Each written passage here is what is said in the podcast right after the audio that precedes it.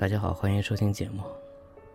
不管你们是什么时候听到这段录音，这都是我在二零二零年的最后几分钟架好了录音设备，准备看着荧幕上的波形和时间的走动，慢慢的等待新的一年到来。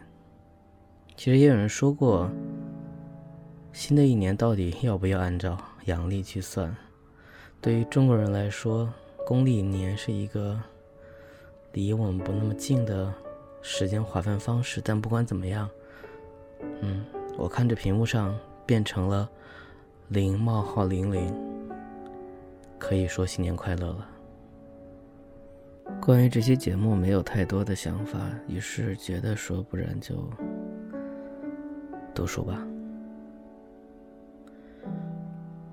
读书节目其实不会有太多的人听，虽然我自己开玩笑说是陪睡节目。呃当然，从内容和选择来说，假如没有足够好的选题，应该听着听着走神也是很正常的。但对我来说，一方面我其实就是想做做更新，一方面这样的内容可能会让我有动力从书架中选到一些想要重新读或者买了很久都没有看的书。就当是给自己一点机会吧，所以随便抓了这么五本儿，我准备用一种非常任性的方式，可能不管是哪一本，不管什么内容，不管我自己读的有没有意思，一律只读三页，读到三页的部分就停下来，然后作为这期节目的跨年内容。呃，为什么我要选五本书呢？我刚才自己想了一下理由，就是二零二一加在一起是等于五。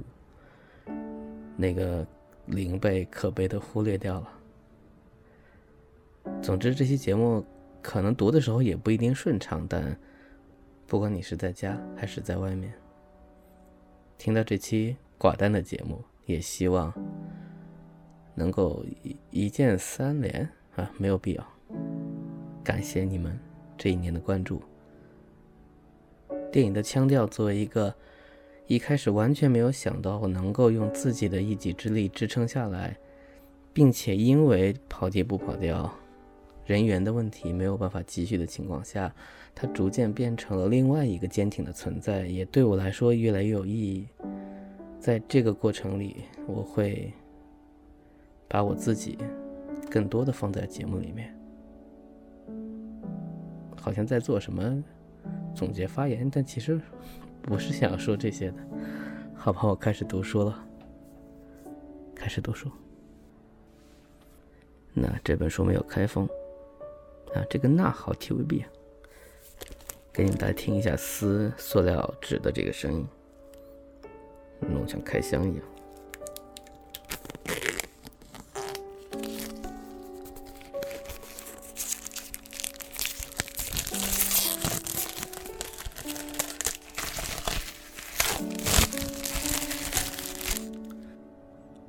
确实还是挺有快感的。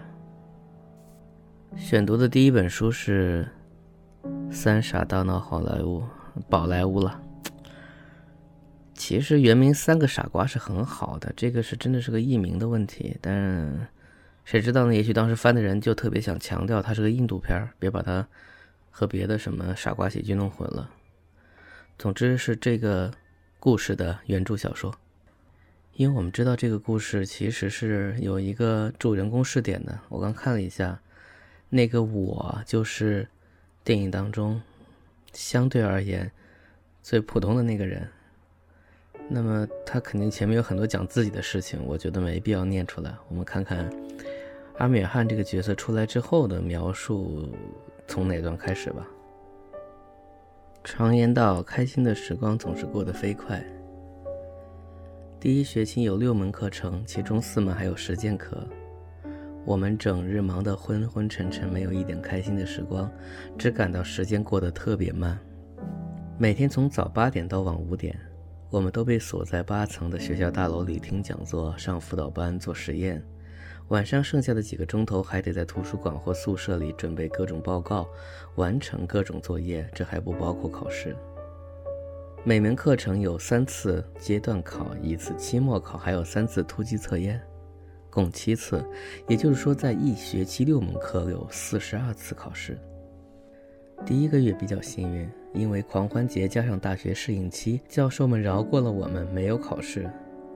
可狂欢节很快就过去了，这意味着测验会随时的降临，我们每堂课都小心提防，留神教授流露出哪怕一点儿的下次测验的暗示。与此同时，我对瑞恩和阿洛克有了更多的了解。瑞恩的父亲从事手工业品生意。那本是一家制陶业的血汗工厂，生产出口至欧洲市场的花瓶。瑞恩的父母一心扑在这项事业上，经常要出差，瑞恩只能上寄宿学校。那所学校位于山区小镇木索，是建于殖民地时期的顶级寄宿制学校。阿洛克的家人财力有限，直白地说就是家庭贫困。他家只有他妈拿薪水，据我所知，学校教师薪水微薄。他还得拿出一半来支付丈夫的医疗费，同时阿洛克的姐姐也快逼近她称为可悲的适婚年纪。只是凭阿洛克的长相，估计他姐姐也不会有什么惊人的美貌。我对库门公寓以及其他舍友也渐渐熟悉起来，尽管交往不深，但我知道他住在一隅的苏克温德，我们戏称他为“快乐的无理数”，因为他无论遇见谁都会露出一脸灿烂的笑容。住在他隔壁的是书虫凡卡特，他给窗后糊上黑乎乎的纸，整天闭门不出。还有挠痒癖的拉杰什，他总是伸手在身上挠痒痒，有时甚至连不雅的部位也照挠不误。走廊另一端住着高年级学生，包括巴库、阿努拉格和其他家伙。瑞恩、阿洛克和我在晚上经常一起学习。第一个学期的第一个月过完了。这晚，我们坐在我的宿舍里赶写量子物理作业，真该死！瑞恩从简易椅上站起身，伸展一下他酷毙的身体。多么变态的一周！整天不是上课就是作业，没完没了，还有让人提心吊胆的测验，这能叫生活吗？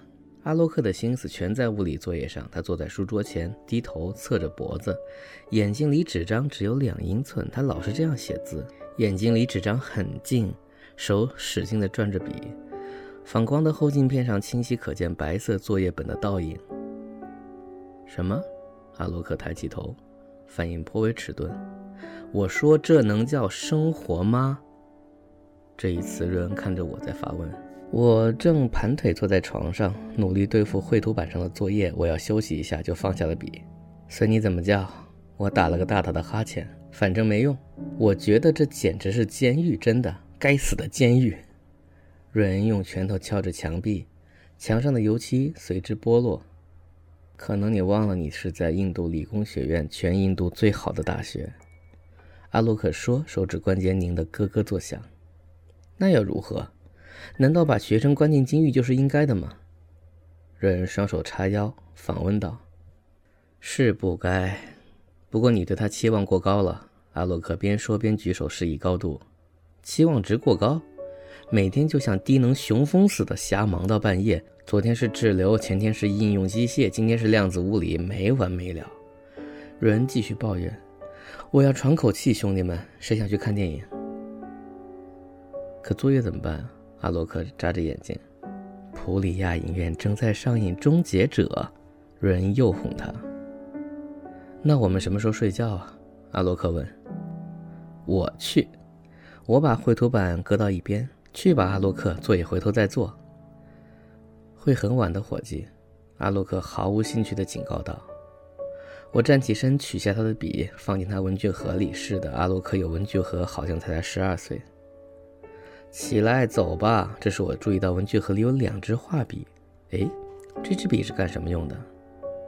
没啥用。阿洛克咕哝道。我拿起画笔，在空中随意画着弧线。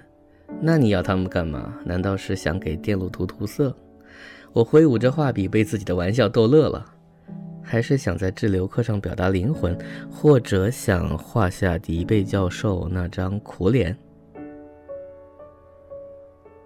三页读满，感觉读到现在还看不出阿米尔汗在电影当中一出场就是绝对主角光环的样子，现在还只是一个非常爱学习的学生。反正这部电影大家看过的应该都看过了，我非常喜欢。而我现在通过这个文字判断，小说可能不会有电影那么有冲击力，但是它作为一个似乎读起来轻松有趣的文字，还是挺容易往下读的。好，本期节目到此结束，下一期我们换本书，再见。啊，对了，新年的夜晚不吃点东西也是不行的吧？我先喝口奶茶。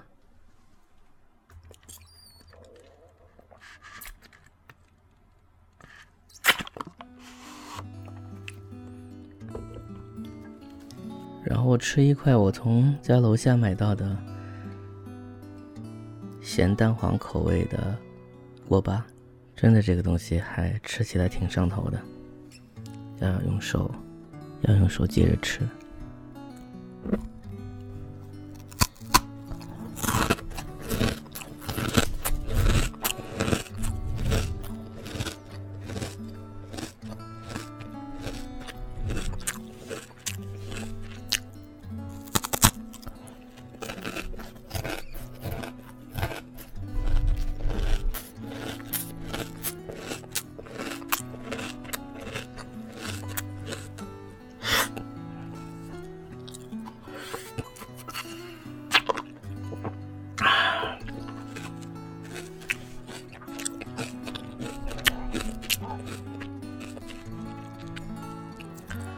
意犹未尽。接下来这一口是我在圣诞节那天收到别人给我的，放到现在才咬给你们听的一个大苹果。希望大家愿离一生，无病无灾。